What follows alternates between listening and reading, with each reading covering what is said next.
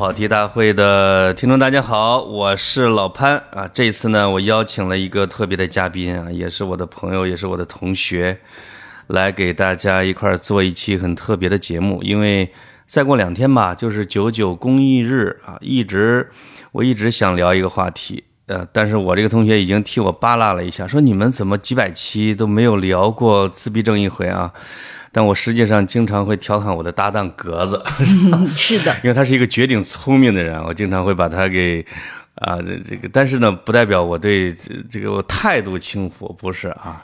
所以我今天这个邀请了我的同学，应该叫师妹吧，哈啊，应该你你应该自称叫什么名字呢？啊，呃，就真名就可以，阿润，阿润哈。那你跟我们跑题的听众问个好吧。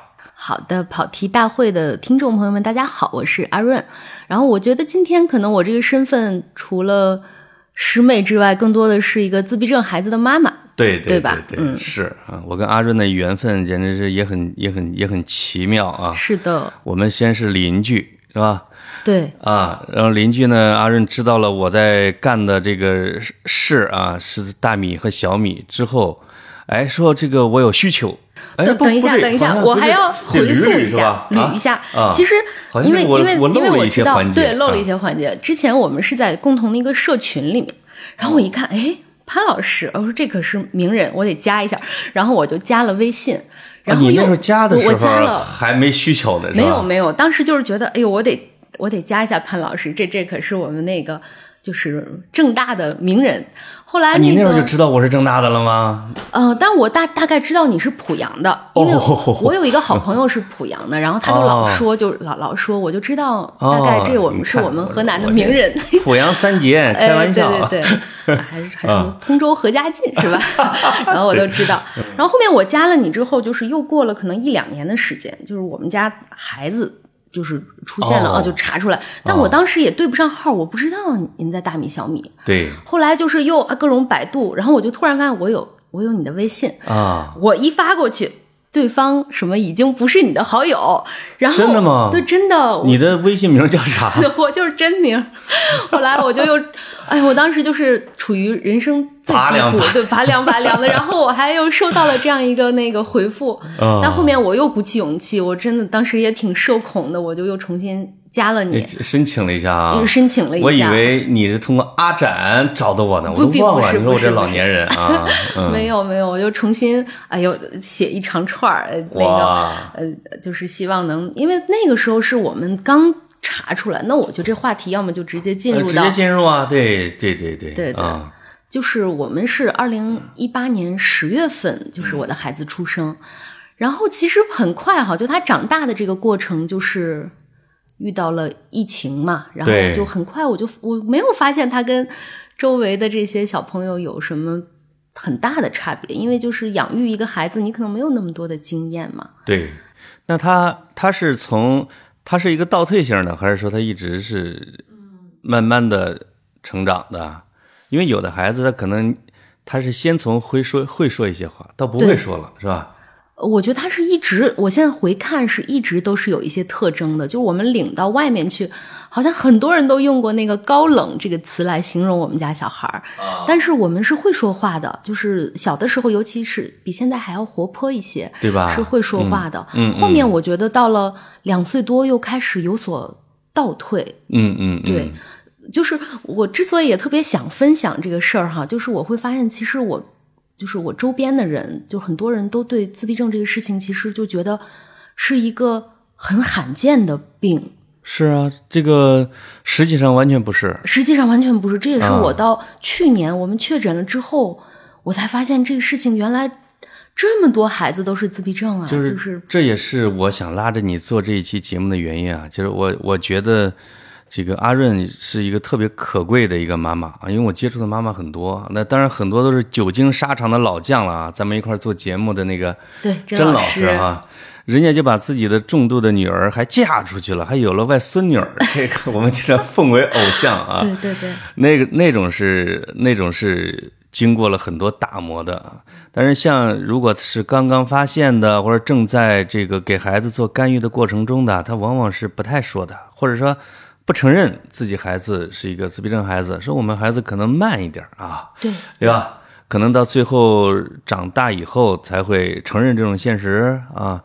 我觉得也是家长的人之常情，当然也有一些我们叫专业化，叫有这种羞耻感，对吧？嗯，不愿意在自己的社交圈里边来暴露这件事情。我认识的不少的家长其实都是这样的啊。但这这也是我觉得你特别可贵的一点，因为我我也不会主动跟你说咱做期节目吧，但是咱俩先做了一次直播啦，对吧？对，而且你的状态又那么好，这个我会觉得啊，咱们应该给跑题的家长，呃，不是家长，听众 听众来一期，而且呢，听众跑题的听众至少应该有个二三十万啊，那么这那那么这二三十万人他就了解了这件事情。如果按照在中国，甚至在韩国、在美国的这个比例啊，美国跟韩国都五十分之一了，中国四十四分之一，是吧？那个对最新的数据，中国的呢，官方说一百分之一啊，有的像有邹教授他们说是八十多分之一，好像之类的吧。那可能跟诊断的技术和门槛有关系。那么这么一算，不得有上千家长了吗？啊，就是我的数学不太行啊，至少。啊，我们听众里边，听众里面，我觉得可能至少他们还有很多亲戚朋友。如果说能把更多自闭症的这些，他要把周边朋友圈和亲戚家族都算上的话，已知的可能有自闭症的人群，那不得一两千人以上了。就是这个听众里边啊，周边。对，周边也加上，我觉得是的，所以是一个很大的量，这里边就有很多的可能谬误或者需要科普的东西，或者说需要大家以正的观念，这就是咱俩干这节这一期节目的意义啊，意义很重大呀，真的很重要啊！而且阿润自己还开了一个播客，你那个这个你那个播客也是在做这方面的科普，或者说你的心情的记录。就是我们其实没有想着是科普，因为最初我们本来就有播客哈，就是纯粹是记录我跟孩子爸爸的一个生活的一个播客。以前是。我这平台的名字是不是还不能提啊？会相互那个什么？呃，没事的呀。嗯，提吧。然后以前在喜马拉雅上，我们录了好多好多期，但是就是没有分享到社交媒体上，可能听的人也只有我们俩自己，偶尔会回听几年前的心情。哦，哎呦，录了好长时间了。对，有好几年了，但是就都是就是。你要不要把你那节目的名字说一下？我们现在是在小宇宙上有一个节目，这算硬广吧？呃，没事儿，对对对，叫没事找事，其实就是记录了我们最近一年多的一个状态。哦，就是其实确诊之后会更新的比较两两周会更一期，孩子上课我们俩就聊，哦，就都是关于自闭症的一些话题，比如说我们最近就聊情绪问题怎么办呀？现在九月一号了，孩子也快四岁了，要不要上幼儿园呀？然后很多就是妈呀，成长的话题吧。呃，事情的事是吗？没事找事。没事找事是事情的事。事情的事，对啊，没事找事。对，大家我们的听众啊，可以关注一下阿润的没事找事啊，对吧？如果你想了解更多的信息，或者你想听听我们的嘉宾他自己的每天的心情怎么样，这就是我觉得这是一个播客的播客精神，对吧？呃，对啊，我也不是为了谁。我只是在记录，真的挺好的啊。甚至我觉得播客是一种心理疗愈的方式，对于我们来说，嗯，可能对于你和格子是是聊天啊，给给受众、给我们观众呃听众很多的这种资讯啊，还有一些这种，我觉得是是很有收获的。可能对于我们来说，更是彼此的一种治愈的方式。你有点高看我们俩了啊！我觉得我们俩这每一周啊，也是一个自我疗愈的过程。嗯啊，这。其实，在录那一个小时节目之前，还有一个小时的瞎喷。那一个小时的瞎喷是远远胜于后一个小时的。对对，就是你是享受其中的那个过程哈。真的是喜欢见面，喜欢聊，而且呢，见了面之后说一些不能说的，但是节目里边不能说的啊，那你就兴尽而归，属于这种的啊。你再给读听众再尽点义务。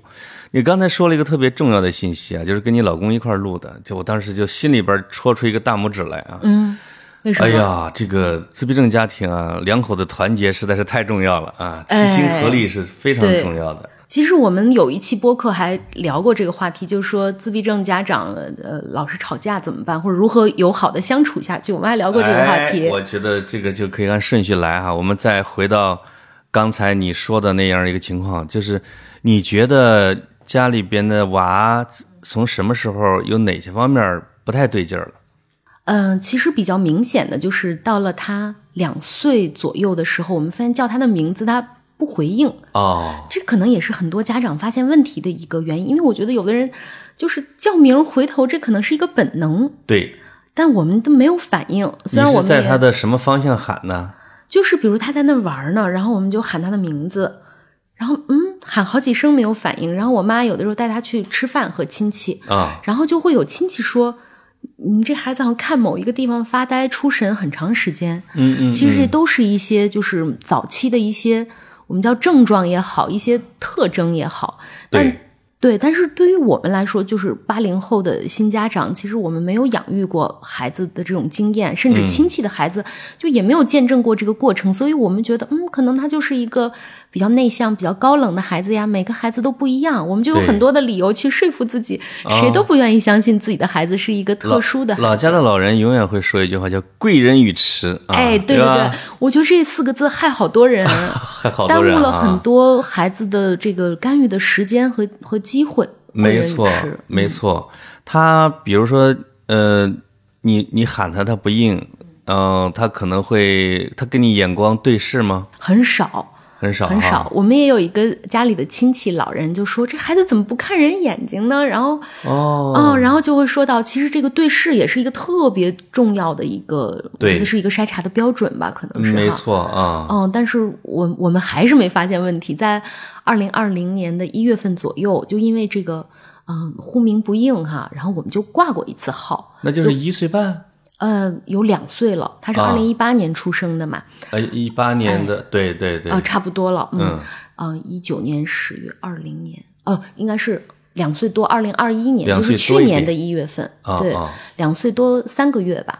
然后我们就挂了一次号，挂了儿童医院的这个儿童的精神科，嗯，但是，呃，刚挂了号以后呢，没有多久应该就疫情了，然后就也不太方便回北京。当时在在我我们老家，就是内蒙，哦，嗯，后来又觉得他挺活泼的，然后玩起来也挺开心的，在笑。然后我们又把那个号取消了，就就说，哎，可能是我们想太多了，对，没想到他是玩玩具特开心，对不是跟人玩，不是跟跟人玩玩特开心，对对对，甚至我现在发现他玩玩具的能力也有所退化，就是不如小的时候那么能专注的玩一个东西了。哦，我们真的就是是在二零二一年去年的四月份，当时他快两岁半了，想把他送到一个嗯蒙氏的一个幼儿园里面，啊，去了一个星期，然后老师呢就很郑重的嗯叫我们谈话，哦，就是觉得孩子不适合上幼儿园。嗯，我说为什么呢？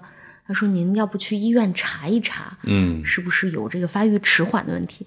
就是都没有说自闭症三个字，对对对因为自闭症三个字，我觉得对于不管是老师还是家长来说是特别刺耳的三个字。对，也不能下这个断语，哎，对，对吧？因为误诊率其其实挺高的，是吗？对对对，哦嗯，然后，他蒙特索是叫蒙特索利幼儿啊，，哎对，蒙塔索利要按说他们应该是各个个性和特质的啊，都都很自由玩耍的，对，就是各玩各的，本来就是。但是他呢，是因为他每天还是有一点时间，大家会在一个圆圈里一起听故事，对。他就不行，啊，坐不住，就会乱跑。啊，这个对这个也是我想问你的，就是把他给扔到孩子堆里边，他一般是什么表现呢？他会很恐惧，我觉得就是他对于那种人很多的无地方措啊，会很害怕，哦，嗯，会就是躲他们，会躲。比如说有一堆人跳广场舞，就有好多小朋友在那儿模仿，我就想带他一起去，然后他就走到靠近了就开始哭。哦。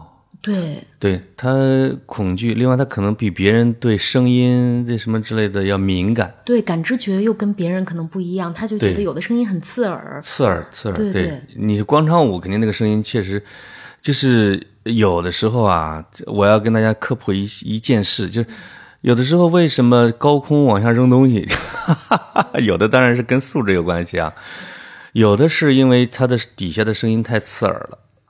啊，太刺耳，就是比如广场舞啊是之类的，那个自闭症孩子在楼上他就会发狂，太刺耳了，就是他们有时候找不着，不知道原因啊，这怎么回事啊？老是这个对抗啊，到后来可能有懂的人就给孩子要买那个耳机，静音耳机让他去听轻音乐，啊他就会舒缓下来。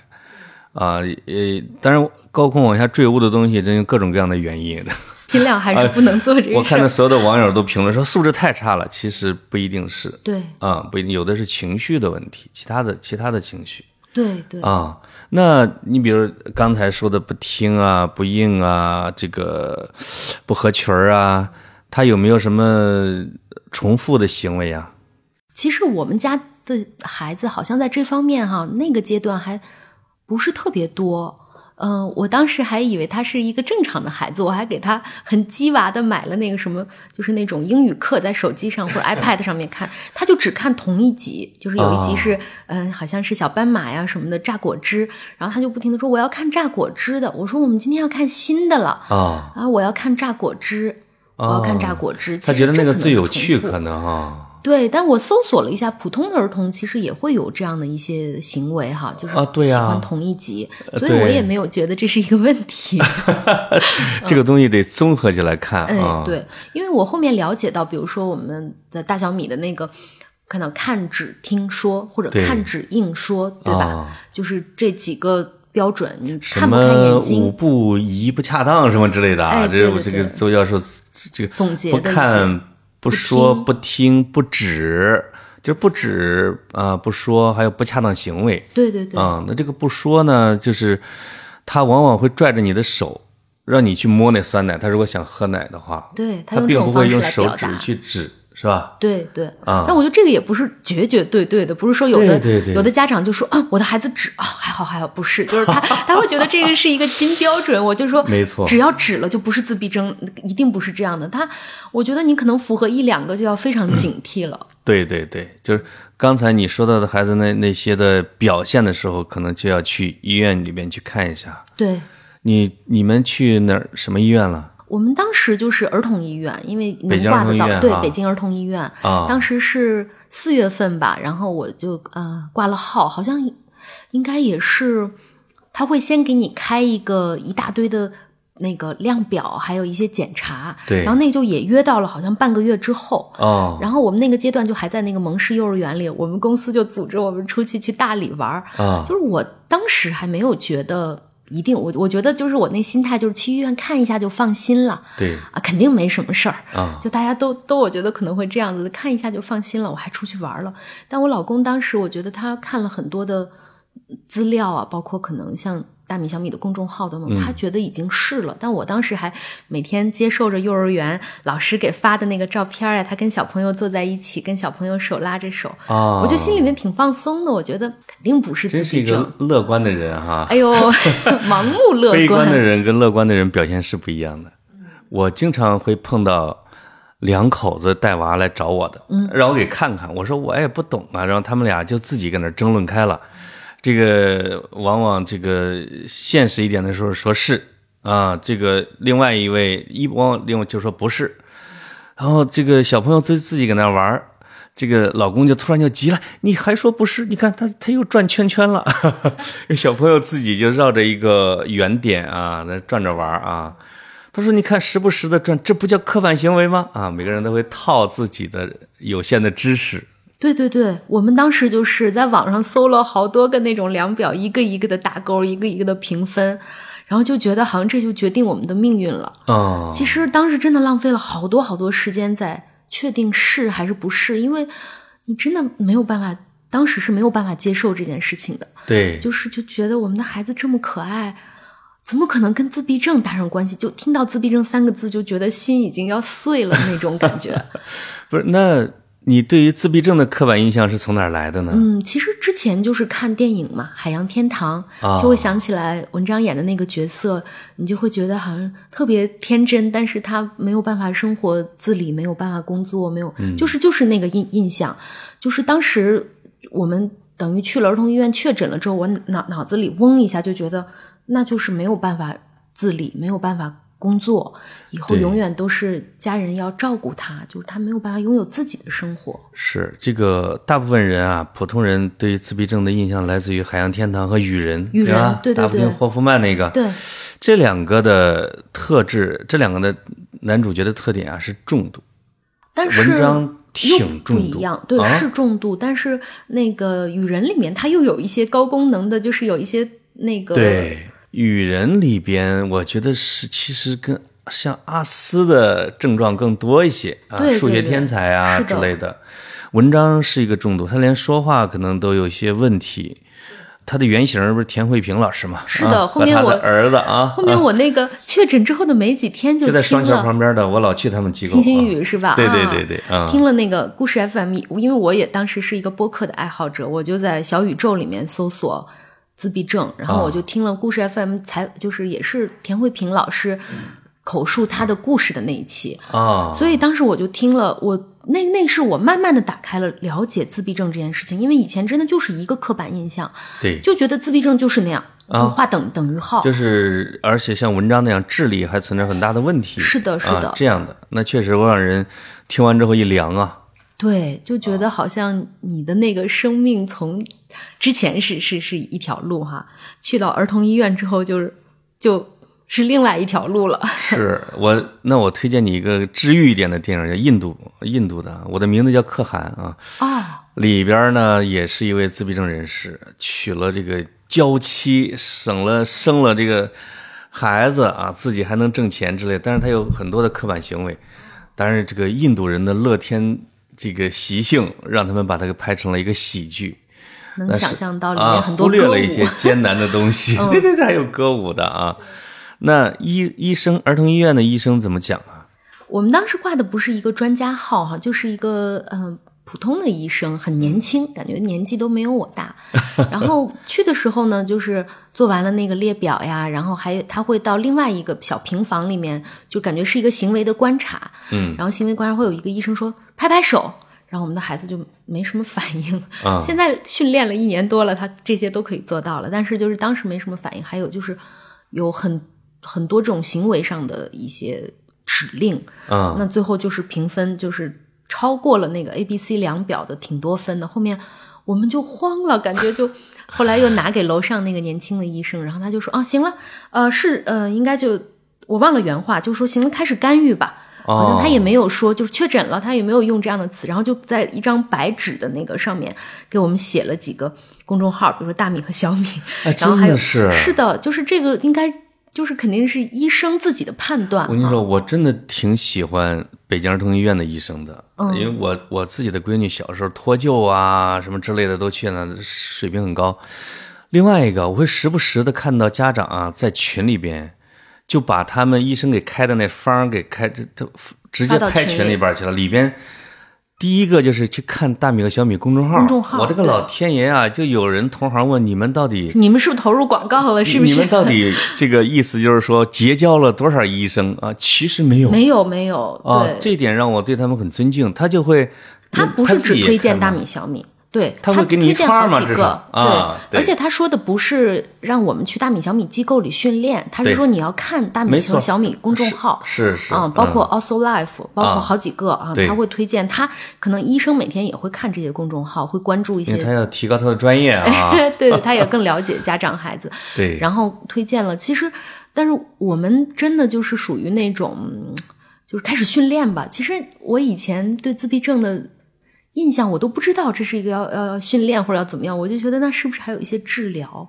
没错儿啊。说到诊断这一块儿啊，就是我有一个同事大孙啊，叫什么爸我给忘了啊，就是现在皮皮爸啊，皮皮 爸，看我是读者爸 忠实是我的读者同事，也是名记，也现在也在大米和小米。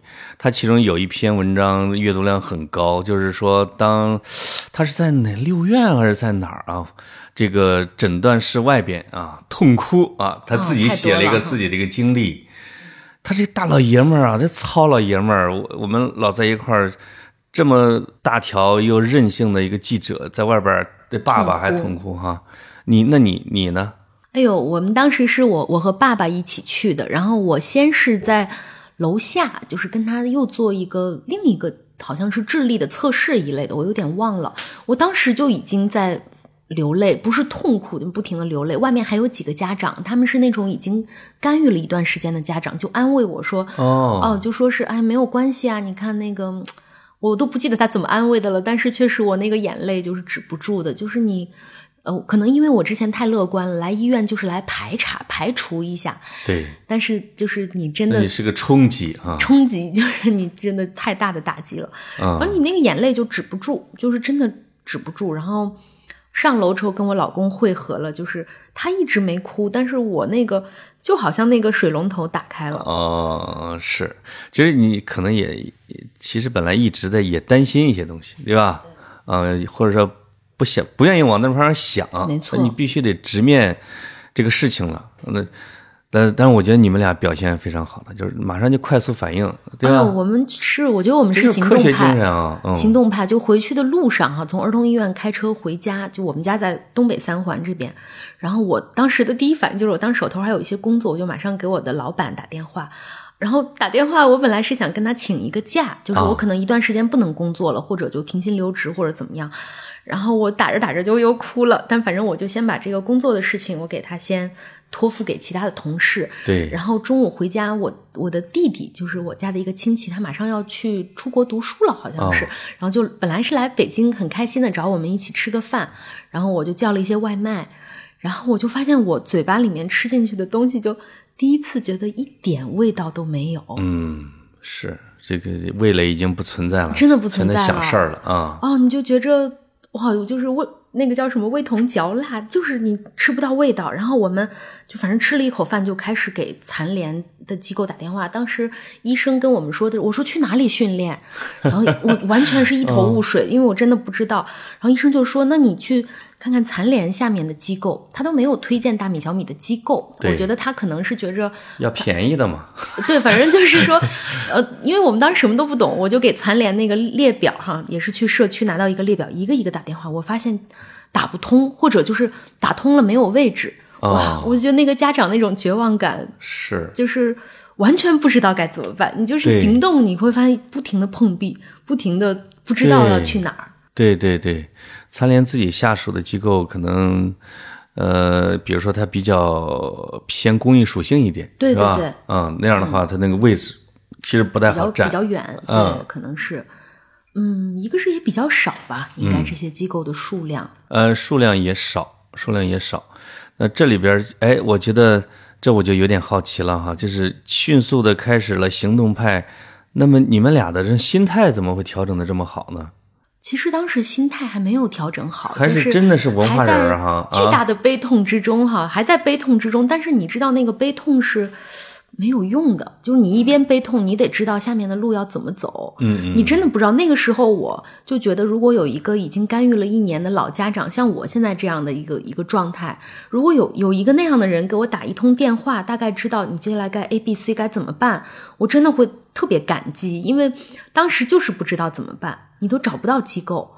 所以我就也问社区，我说咱们社区或者周边有没有这样的家庭，能不能取得联系？然后我们社区的工作人员说没有，说某某号楼好像有一个唐氏的孩子，然后就说没有，啊，你说这个大众的科普多么的重要，真的社区都不知道啊。不知道。然后就是我们该怎么办？然后他就只能说联系上一个那个残联的那个名单给我，哦应该网上也能搜到，但我当时是通过社区去对取得的。这个时候吧，也不能通过搜索引擎去搜，你们前面全是广告，太可怕了，真的都是广告哎，。是吧？就是你嗯，这个时候就会觉得信息多，其实也不好。关键是对排在前边的，我的个老天爷啊，我都不点他们名了，一天一万，一天一万，什么两周包好，就恨不得那样。类似这样的，或者都是一些不靠谱的一些方法，比如什么类似什么精读词啊什么的，我都，不知道，都是后面那个我们听了郭延庆教授的讲座之后，就发现我们之前看到的很多的，包括在儿童医院遇到家长推荐的一些方法，都是嗯、都是大坑，千万要注意。没错，没错，没错啊。那你现在对这个呃可乐现在这个情况，你已经比较坦然了，是吧？那你现在怎么认识自闭症这个事儿呢？哎呀，我我的一个感受就是，它肯定是是一个障碍，是孩子的一个障碍，因为很多人都觉得是一个特质，我们是独特的。嗯就是我觉得可能是因为轻度的家长会会是那样想的一个状态。嗯但是对于我们家的孩子，我觉得他虽然不能说是重度的，因为他有语言或者是怎么样，他还是有一些交流的能力，但他我觉得应该不算是轻度的，可能是中度左右的孩子哈。他的记忆力呢？记忆力也一般，比如工作记忆，你让他拿两个东西，他可能就是只能拿一个，或者嗯拿错，就是这这可能都是一些障碍。嗯嗯，但是我现在一个感受就是说，嗯，就像我们得了近视，我们去配一个眼镜或者做一个近视眼的手术，就是我们通过训练。也可以给他类似像近视眼眼镜这样的一些东西，给他一个梯子去实现他的一些社会功能。嗯，这是我就是训练了一年多以后的一个感受，就是说不是说没有希望的，这个孩子的人生就是被打下一个哎，就是一个残疾或者是怎么样，就现在不是这样想的了。但是，一年多以前还没有这种认识。对，就是我觉得有知识有文化啊，就是想通这件事情还是比别人要快一些。要不然他就有的是真的会延误很长时间，吧？或者说有的我就放弃了啊什么之类的，真的。这个我真的得感谢大米和小米的公众号。哎呦，这个我都没提，你看你都给我们植入了一下。我这可不是植入哈，我我是说说真心话，就是在那个时候，其实你是会看到很多信息的，很杂。但是后面呃看到大米和小米的公众号，它里面有很多，比如说比如说有有邹小兵。教授的一些文章，嗯，然后你先会吃下一些定心丸，因为你知道这个人肯定是靠谱的，他是一个，嗯，一个很资深的医生，然后他也他的很多演讲是很有感染力的，对，我觉得他也是一个乐观派吧，在自闭症领域应该是，就是你看完他的文章或者听完他的一个讲座之后，你大概好像嗯，好像从那个泥潭里面拔出来一点。我跟你说啊，我悄悄的跟你讲啊，这个悄悄的跟你讲，当然也有这么多人听。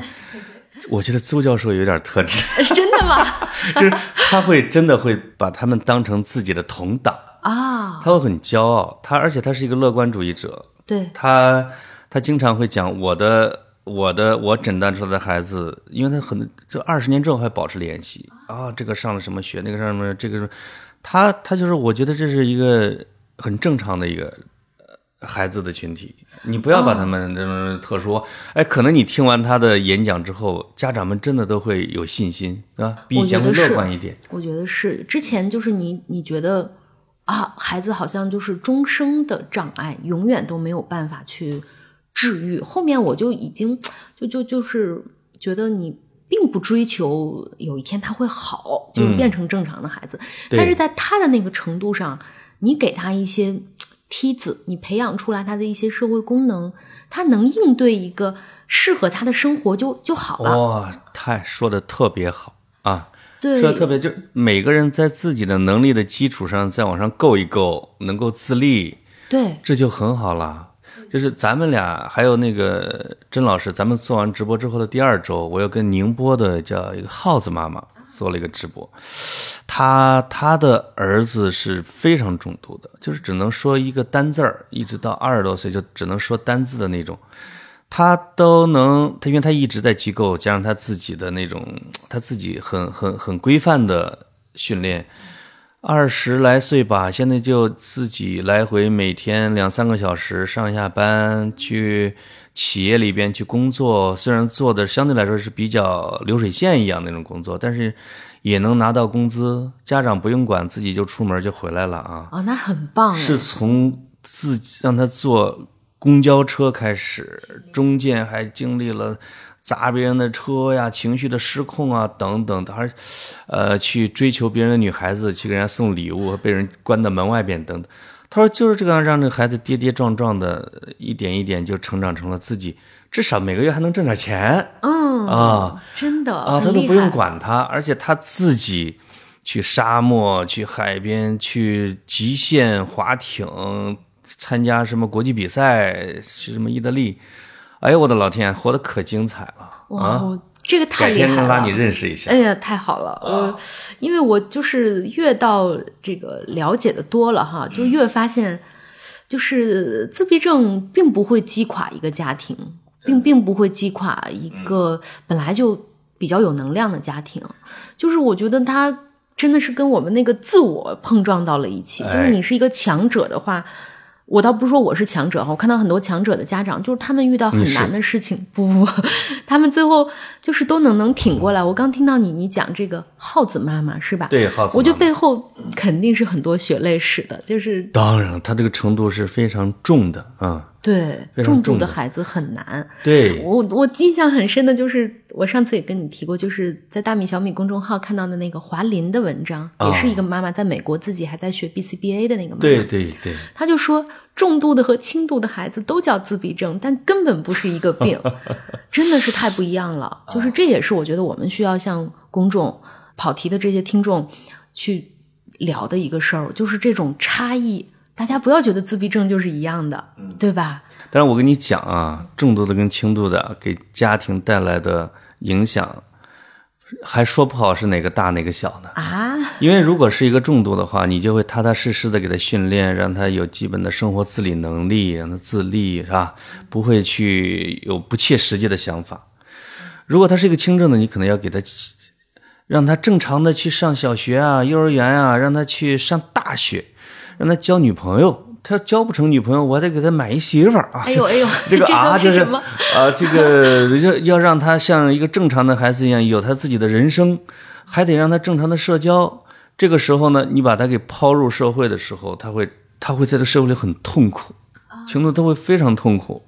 很多阿斯也很痛苦，也是这个原因的。阿斯是知道自己有自己有阿斯，哦他跟人就是没法合群，合不来。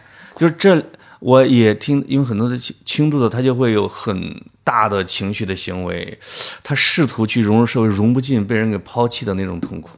我我这个我能有点能理解了，就是因为大家的预期管理会不一样，就是家长的预期不一样。比如说我们现在的预期就是没有想过说要上大学，然后就是觉着能很平稳的生活就就挺好的。虽然我觉得也许他会有潜力，因为我现在还不好说，他现在还不到四岁。但是就是那些阿斯的家长可能就是期望很大，就觉得他很聪明，我的孩子可以很棒。这个我就听我们这个有些家长说啊，这个去诊断的时候，这个大夫一诊断可能是阿斯，好嘛，这家长就很骄傲呢，还是、哦呀，我孩子是阿斯，哈哈，就那种，就成了一个高智商的代名词了。但其实他可能还不了解他的售后服务有多么的对对繁重。对对对，是、啊因为很多阿斯的孩子可能他的情绪问题也比较重。现在好像是不是新的诊断标准里已经没有阿斯了，就都叫自闭症谱系了对把他们给？归到这一类里边了。这也是美国为什么给他调到了百分呃这个四十几分之一的一个原因，就是诊断的门槛越来越低。嗯，他尽量的会把它给泛化，你会发现啊，嗯，确实是，就就都叫自闭症，其实大家完全不一样。就正常人有多少种不不同，啊自闭症孩子就有多少种不同。他最终会归到呃人类多样性的这一块儿去啊。对，但是我又觉得好像重度的孩子吧，真的跟轻度的差太多了。你都放在人类多样性里面，就会让大家减少对于自闭症群体的这种怎么说呢？我我不知道那个词应该叫重视。重视，对，我是吧？对对对，嗯。因为其实重度的孩子他是需要很多社会支持的，但是在我们身边，我们会觉得没错。能感受到的支持还是比较少的。所以在这个学界啊，在这些专家里边也是有不同的观点的，有的是希望能把它给呃归到多样性里边去，那有的是说，那你这样的话，那重度的孩子就被淹没了，就没有人关注他们了，管他们了，对吧？我觉得这这两种都是有道理的，都非常有道理。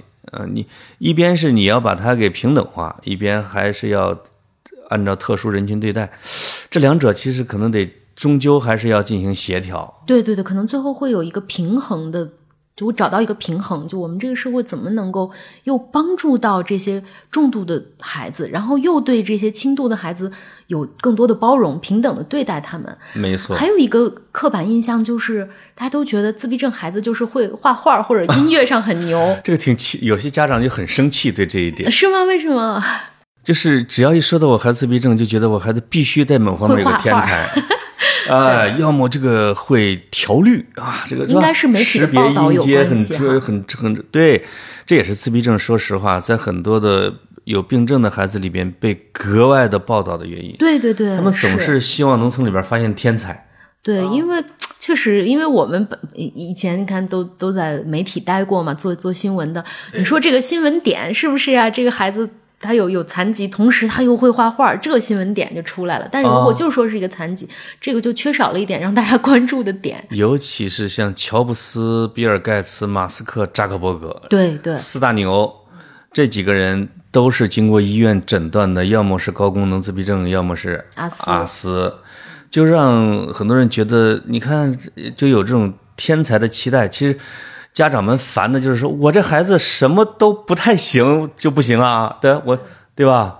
他就是一个没有天才因这个这个他是天赋很惊人少部。分的吧？可能比如说，我不知道具体的数字哈，可能我觉得邹教授他们那儿也许会有一些统计，可能一百个自闭症孩子里，我觉得也许有两三个或者五六个有有一些。我对我觉得最多也就这样了。对，大部分孩子其实还是有很多的障碍需要去克服的。他们经常会会把这个孩自闭症孩子给类比成梵高啊，因为梵高是有这种自闭症特质嘛。对，这个，但实际上是这样，就自闭症孩子画画固然不错啊，有一些，但是你让一个普通孩子每天画那么长时间，他也能画的他。也能画的特别好，没错甚至会更好啊。嗯，嗯也可能是我觉得是对自闭症家庭的鼓励啊。对，我觉得也嗯，从这个角度理解，比较善意的理解也可以。就我们还可以发展出一些我们自己孩子的特质，但是不能固定在音乐或者美术这件事情上，因为可能每个孩子都不一样，有的孩子可能是其他的方面，嗯，就是可能得需要我们家长去发现啊，去去激发他，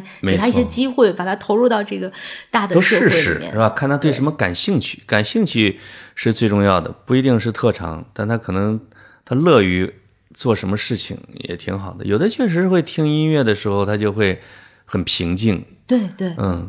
但是也有的是打游戏成瘾，这个可能得得家长引导，因为有一个有一个呃前面有一阵的这个新闻，就是有一个妈妈告了腾讯啊，说他的游戏嘛，那个孩子就玩这种暴力游戏，你不让他玩，他就他就暴打，因为他已经很壮了，他就会打他妈呀什么之类的。呃，然后这个记者去采访他爸，说你你你怎么一块儿来管理这孩子的？我已经搬到了郊区山里边一个小房子，我要思考一下关于人生社会的一些终极问题。这是一个大学老师，好像。逃避了这个爸爸。结果是爹，对，是爹有这个特质，妈承担了这个责任。啊、哎呦，这个真的是这个爹倒不一。定很痛苦，我觉得。这个孩子是谱系的孩子吗？是啊，这哦，个是谱系的哈。是啊，就但是我想说的是，这个网瘾哈，也普通的孩子他也会有，也会有。对，就是沉迷到游戏里面，这个不能就是呃只是说谱系的那个，对。他可能更容易哈。对，那个耗子妈妈呢，她就她就大概说的意思就是说，她对于自己的谱系的孩子啊，她对于成瘾的这一类的东西，她是非常严格的管束的，啊，一定要让他从小形成一个习惯，好的行为习惯就是说我呃，比如说他会把家里边也做成孩子在公众的社交环境，比如他就严格的命令他爸爸，你不准穿着一个裤衩子，在屋子里边，甚至你露着膀子在屋子里边，你必须是坐得很正，你也不要翘二郎腿。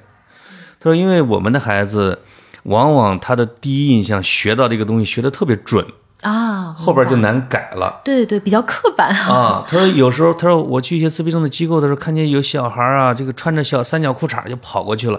他说这个一定是爸爸妈妈给的规范不好，啊，让他在那长大以后，他在公众场合就会有一些不好的习惯。对对对，啊，就那让他在家里边也也也各方面都符合礼仪社会的规范，这样的话，你就给他有一个好习惯啊，什么之类。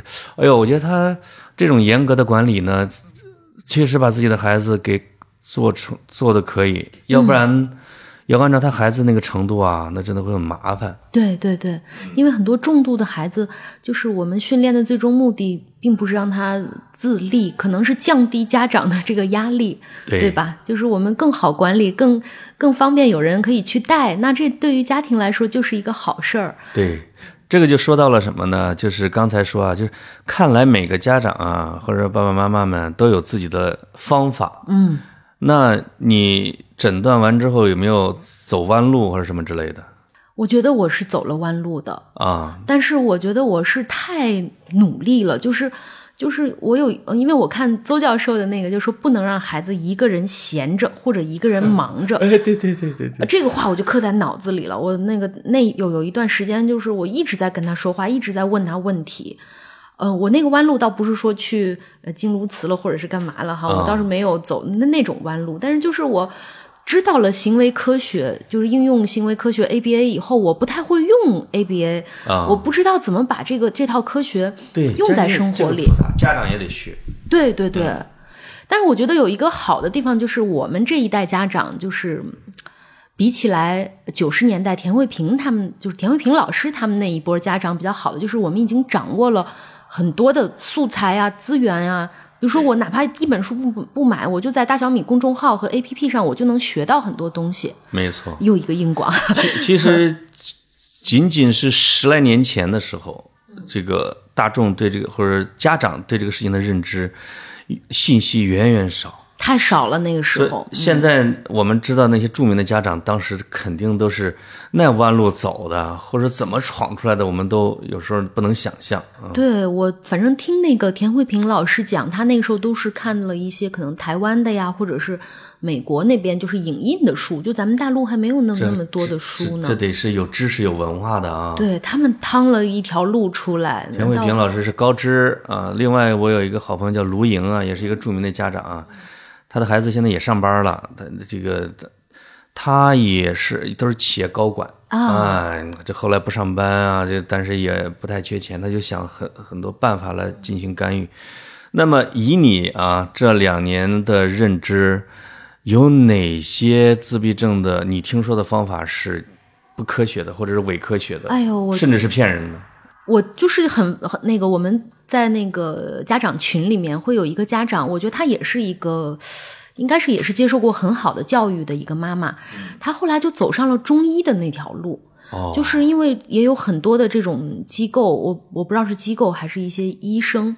中医他会成立一些群，每天那个群里会有直播，就说我这个孩子怎么好的，喝药的第一天，喝药第二天，给人洗脑啊。洗脑。但是我不知道，我也很难说这一定是一条错的路，只是我没有去选择，我不相信而已。我也不能说这个妈妈一定做的就是错的，我我也不敢说。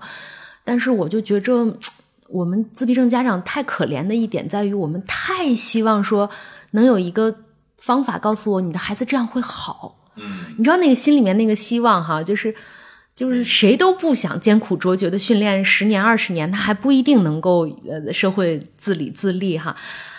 你要是告诉我有一个药的话，那我真的是我就是哪怕我死了，我可能都愿意，就是这样。在这个领域，所以有一些骗子特别可恨的地方，就是他针对的是家长这种绝望感。没错对啊，我给你一点希望啊、然后这个希望呢，可能只是那万分之一。我宁肯受你骗了，我也想试试。这个但是浪费的是时间和金钱。对，所以，呃，凡是承诺我能够把你这个自闭症孩子给你治愈的，基本上都是骗子对，我觉得可以这样说。啊，可以下这样一个判断，对吧？其他的又可以要讨论，但是说我能把你孩你来吧，我能给你孩子治好，对，这个就是一个骗子。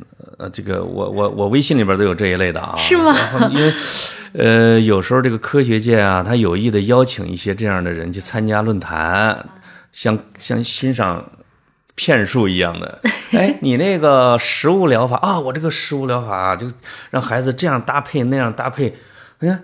呃，有一些就好的，有一些好的，我们不排除对所有孩子都管用，但是有一些确实好了啊。对，我的天是哪啊有这样一个例子，很多家长就会受到鼓舞。但是我反过来在想，这孩子如果不接受这个疗法，就靠训练或者他自然的发育，他也可能会好。哦就是只要没有科学的这种论证的，我们没错不相信。啊、有有些可能是他自己故意造假的案例啊，对但是也有一些可能是人家孩子天然的，他发育自己长着长着他就好了 啊。是的，这样的例子也很多呀。就是老听老人讲说谁谁谁四岁了还不说话，这不长大了一样都很好吗？就可能有的孩子真的就是慢一点，就这个还真的很难讲。四岁不怎么说话，长大了也很好的时候，他可能是带有一点点的特质的。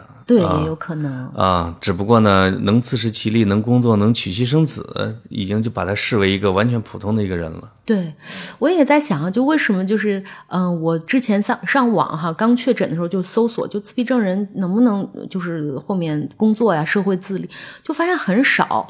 然后我当时是比较绝望的，但是我后面又在想，很多娶妻生子、工作了的人，他不说自己是自闭症了，他就是隐藏起来了。哎呦，这一点特别明显。就是去年的时候，自闭症日，因为在广州，我主我跟邹教授我们一块主持一个就是自闭症乐队啊，就是当当当当，就是架子鼓啊，但整的都挺好。而且那里边的好多都是邹教授诊断出来的，呃啊，这个我是跟森森奶奶一块儿森友奶奶森友奶奶，森友奶奶啊嗯我们俩联袂主持。这个里边这个家长们就跟我讲啊，我说哎，这里边有没有这个高功能的？他说你放心，都是低功能的 啊。我说这个妈妈，我说为什么呢？高功能的不跟我们玩儿啊啊呃，一个是不跟我们玩儿，一个人家不承认自己是自闭症，人家都去想办法就潜伏了啊。没错，就现在我上次不是参加直播嘛，就等于是也是第一次以自闭症家长的身份，我觉得是出现在了一个海报上或者怎么样。然后我就有别的家长朋友说说你不要这样呀，你你这样不就暴露了吗？啊你暴露了，就以后孩子。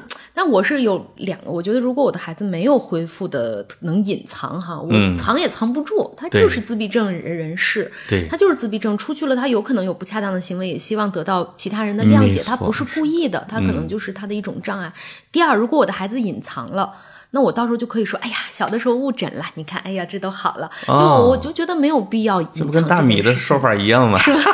说小时候小米误诊了，哎呀，还是邹教授这么大名鼎鼎的医生邹，教授就跟他旁边就是嘟囔，哎 哎，老说我误诊了 啊。对，可能本身也是有一定误诊率的哈。呃，这这个呃，孩子自己的造化啊，对吧？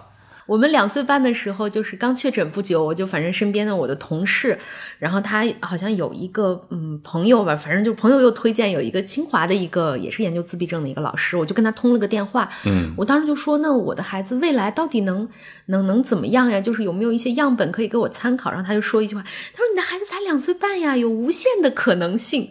然后这个无限的可能性，我印象就很深。哎呦，我就说到底就是这个能有多无限？那现在我也看到了越来越多自闭症的家庭，确实会发现大家能走的路还是呃非常多很多的，不一样。，很多种，很多种，嗯，你像那个以林的那个方静啊，人家儿子博士都毕业了，对，石头是吧？对吧我有关注到。对对对对对，各种各样的。那我们可以，我在这儿可以，我跟阿瑞密集的跟大家说一下，有哪些疗法是不推荐的，嗯，是吧？嗯，你你那儿知道的，你你觉得不推荐的有什么？是中医疗法，我我看大米小米昨天写了那个。就是分群移植吧，我觉得那个是不是也不推荐呀？太受罪了，还没有你一一个验证。直很奇怪的是，协和医院在主推，对，啊有一个医生，他的孩子好像也是，这个也是对，他是他是按照国外的，确实也有科学的论文发表啊，按照这个来的，所以有时候往往啊会，他总是有一点依据或者什么之类的，不好讲。就是我对分群移植现在我不太好下判断，嗯，或者是一个探索阶段吧。在探索就是咱们不能拿自己的孩子做实验了，我觉啊得就是呃时间有限。对，呃，另外像你说的经颅磁啊啊，这这个是不少医院开展的，因为医院的疗法呀，它是它得按它得套到这个整个的报销的体系里面去，得上器械，你才好收费。对对，你要你要按照什么 ABA 疗法，一个康复师对一个孩子，他医院没那么的人手，是吧？所以他有经颅磁，甚至有针灸。我一看见这两样，我都着急。那那个尤其是针灸扎孩子头的，我就你给我停，你赶紧给我停啊！因为会让孩子非常难受。对，很痛苦。本来我们的孩子就不想向大人打开自己，然后还得到了这么多痛苦的经验，他可能更会封闭自己吧。没错，没错。另外还有那种啊，反正我之前 去年参加那个郭延庆教授的那个讲座，也是大米小米，也是您主持的那啊一次线下讲座。啊我在第一排，我在第一排。我也是我主持的啊对对对，我就在听他前面的那个，就是把很多这些不靠谱的疗法都说了一遍。嗯，我我之前还很关注，就是邱爸爸，就是 Also Life 那个创始人之一，嗯对对对他的那个抖音上也有很多的，就是不靠谱疗法的一些那个总结。反正听了之后，你会觉得，哎呀，以后要躲得远一点。但是当你真的在生活中遇到，又有人给你希望了，你还是那个内内心里会升起那些，哎呀，万一呢？万一有用呢？哦还是会有这种纠结。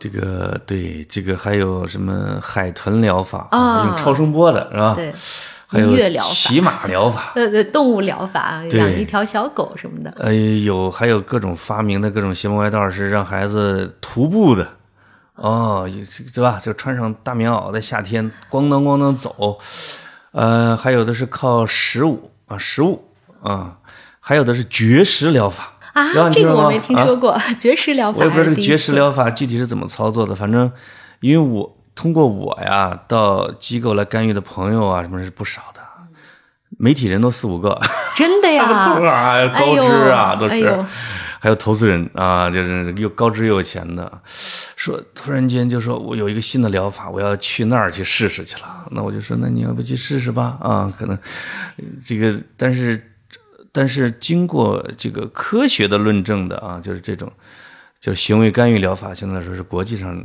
比较认可的。嗯嗯，对。而且这种疗法不会说我给你治好，这种对他永远不会承诺你治啊好，就是反倒让家长就不满意，有时候。嗯，我觉得就是家长的心态就是，既然叫自闭症，大家觉得这是一个一个病，嗯就病就是治，就像孩子比如说心脏出问题了，或者是得了，你总会觉得能有一个方法去治它。但是自闭症这个真的是，你说行为疗法，它也每个孩子可能都不一样。哎，对对，你看每个孩子都有针对他自己的一套教学体系，没错。嗯，IEP 对吧？就是每个孩子都不一样。特质不一样啊，对对对有的记忆力可能很好，对有的坐不住，是吧？是，的，是的，每个孩子都不一样，所以你的这个行为，甚至家长你要学的，呃，你完全是每天你都会根据自己跟他的互动再去调整你的这个你你怎么教他，对吧？我们也是不停的改，不停的在实践探索，然后又又发现不行，所以我们那个播客里面很多时候记录的都是我们的困惑，哦我们的难题，啊，然后在这个过程中，就也会发现，就是像是嗯一些这样的平台，就像嗯你、你们做的这些事情，这些直播，哎呦，这个太好了，这个挺重要的。我们直播，我现在啊，嗯我每周陪一个家长直播，给我的任务啊。哎，这我觉得这一点特别好，让我接触的太多各种各样的家长，而家长们也是有各种各样的特点。嗯这从事这个行业时间长了，我就发现啊，我们简直恨不得下一句话，我们大家都有病。哎，嗯，我们经常说有十二种人格特质类型，是吧？有反社会的，有自恋的，有强迫症的，有这种那种的，有双向情感障碍的，有有有躁郁的，而且呢，非常多的优秀的人也都是带有这种特质什么之类的。你最后发现，正常人就咱俩嘛，啊，不不不，我觉得有有一天大家都能不羞耻的承认，哎呦，我我我我有这个。比如说现在我看很多的媒体人就是得抑郁症，他会他会站出来说，然后或者就大家越来越越少的觉得得一个病，或者说自闭症、抑郁症什么各种症不是个问题，都能被社会看见，都能被大家理解和包容、尊重。哎，到那一天，我觉得就是会大家的幸福感会提升很哎，多。这里边啊，真的是一个文化的问题。你比如说东方的文化，它是往往是集体主义的。我们经常说啊，集体主义的要求是你要跟大家一样，没错，哎，你要跟别人一样，你不能特立独行，你不能太个性，是吧？对对对啊，你你不能什么什么之类的。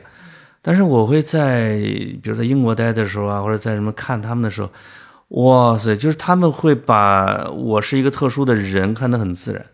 这个我有一次在有两回，有一次在大街上正走着呢，看见一个床在行进，给我吓一跳。怎么回事？这是是一个，我后来就观察他，这个人是上面有一个人是一个瘫痪的人，他的手是能动的，他是手在遥控着自己的那个床类的行动，像轮椅，他只不过像个床，啊，他这个床就在人行道上就走，而且他拐进了超市，那个超市设计就就是个无障碍的，他没坎儿。进了超市之后呢，那个店员就很自然的就带着他，你想要哪个啊？他就指我要这个，我要这个，他就给他给他挂弄好，他就去买单，挂着自己人走了。哎呦，这这听着这个太太好了，就是我也没觉得其他人在围观，你知对对对对道吧？对。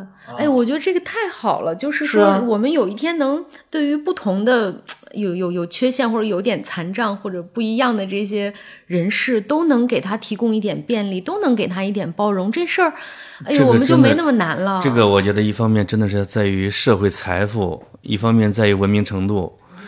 啊，社会财富这一块，我有一次也是，我看到英国的时候，我去一个公园，结果有一辆车，呃，特殊的车在公园停下来了。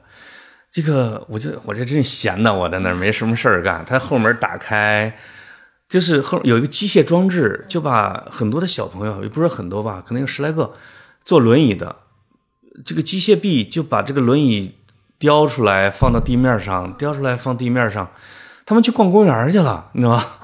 这也不知道这是一个什么机构，但是这一辆车就送了这几个孩子，直接去公园里边去运动、去逛、去散步，然后回来之后再把它嗯、再 给他们再放上去再放上去啊！哎呦，这真的是这个就是社会高度发达它的表现。对我现在就感觉就是我们在大米小米那个那个园区里面，啊，然后我就发现，就是楼下的那些超市、咖啡店、健身房的那些空间，就他们都知道旁边有一个这样的机构哈。啊那些人、那些年轻人对于这些孩子都比较包容，因为他们都知道哈，哦就会主动的打招呼。因为我们家孩子每天都会去那个超市，哎，hello，什么什么，就跟他有一些互动。然后我就在想，如果全北京每一个人大家都对这种特殊的孩子。都稍微呃，哪怕你你你不跟他打招呼，但是他发出一些呃怪叫的时候，大家能嗯、呃不不要去看他们，不要皱眉头，不要给那些家长压力。哦那样的话，我觉得大家各自有一些不同，可能就也都能活得还挺舒服的。哎呦，我觉得你说的这一点简直是就这个利益又让我们的节目又利益哎呦哎高了。呦，没有，就是我一个这个点，它会影响一个一一小部分环境，是吧？就每个人从自己的出发，影响身边的人。他反正文明程度就这么提提起来的，一一直有一个说法，呃，对自闭症孩子的包容程度和扶助的程度是往往是一个城市文明的一个象征，对吧？嗯，他们往往会设在很好的地方，大家会事事能考虑到他们，让他们能够更加自主。我觉得能做到这一点，我们啊，我们的硬件，咱国家这硬件已经还不错了。但是在软件上，在无障碍这一块儿，在于这个科普的理念的这一块儿，甚至在包括学校的老师对这块的理解和甚至单独的课程的设置等等方面，软件差的还非常大啊。对，就可能一点一点来吧。包括像是如果跑题能多做一些自闭症领域的选题，哦其实可能至少从跑题的听众、他们的家人朋友，就是会对自闭症多一点了解。那这就慢慢来。哎呦，我天哪！这个以后当我们常驻嘉宾吧。你哎呦哎呦你你你真的是一个媒体人。我发现我们同行做节目简直太，你都替我总结了。没有，这真真心的这么想的，真心的是。呃，格子呢，给有个叫蔡磊的老师，他们做过渐冻症的。嗯，呃我听了那一期，我特别感动。对，还有跟我们这个有一个阜外的一个教授叫刘海英啊什么之类啊，做这个脊柱弯曲的。哎，我希望以后我们哎，现在我们做了自闭症的，我们希望在更多的领域，在这一块儿都对大家做一个科普啊。那这个节目就妈呀，有意义，太有意义了！我看前两天人物采访那个《引入尘烟》的那个导演李若俊，啊你们也做了那一呃，我们期吗？做了一个，对，就是他说我们不要老是看到班上的前几名，大概原原文我忘了，就是、嗯就是班里面或者说我们这个社会里面有一些最后那几名，他们可能没那么强，但他们也值得被看见、被听见，对吧？我们跑题能多做一些这样的选题就很好。是，就像我，哎，咱在正大的时候，我印象最深的一次演讲，听到的演讲是山西大学的一个教授，人家讲的说，意思就是说我们来自山大，但是是山西大学，就说你们在看到那些清华北大他们那些这些浪花。你们也不要忘了我们山大这种沉默的河床，我们也在努力的往前进对对啊！对对对，就是世界的多样性才好看，我们都都是幕墙，那就没什么意思了。真的是，在这儿我要嘱咐一下我们跑题的听众们，就是听了我跟阿润的科普之后，你可能你要是你脑海中扫一遍，你的周边亲戚朋友或者班上的同学，哎，有一点跟大家不太一样，但是他们可能没注意到的时候，你要关注这一点。啊、如果呢你碰到了比如自闭症孩子啊或者其他的特殊孩子的时候，你你了解不了解的，你要更包容、更接纳。嗯，啊，我觉得能做到这一点，我们的跑题的听众这个又进步了一点，是吧？对，哎呦，谢谢阿任啊！哎呦，谢谢潘老师给我这个机会，对跟大家聊聊自闭症。如果未来还有自闭症选题，我也举手参加。行，改天跟你们可乐，我们到时候那个去我们那那小区那边去一块玩去，好好是吧？好行，那因为我也要去接他。对对，正好要接孩子，时间是不是很完美啊？完美。好，谢谢，再见啊！再见。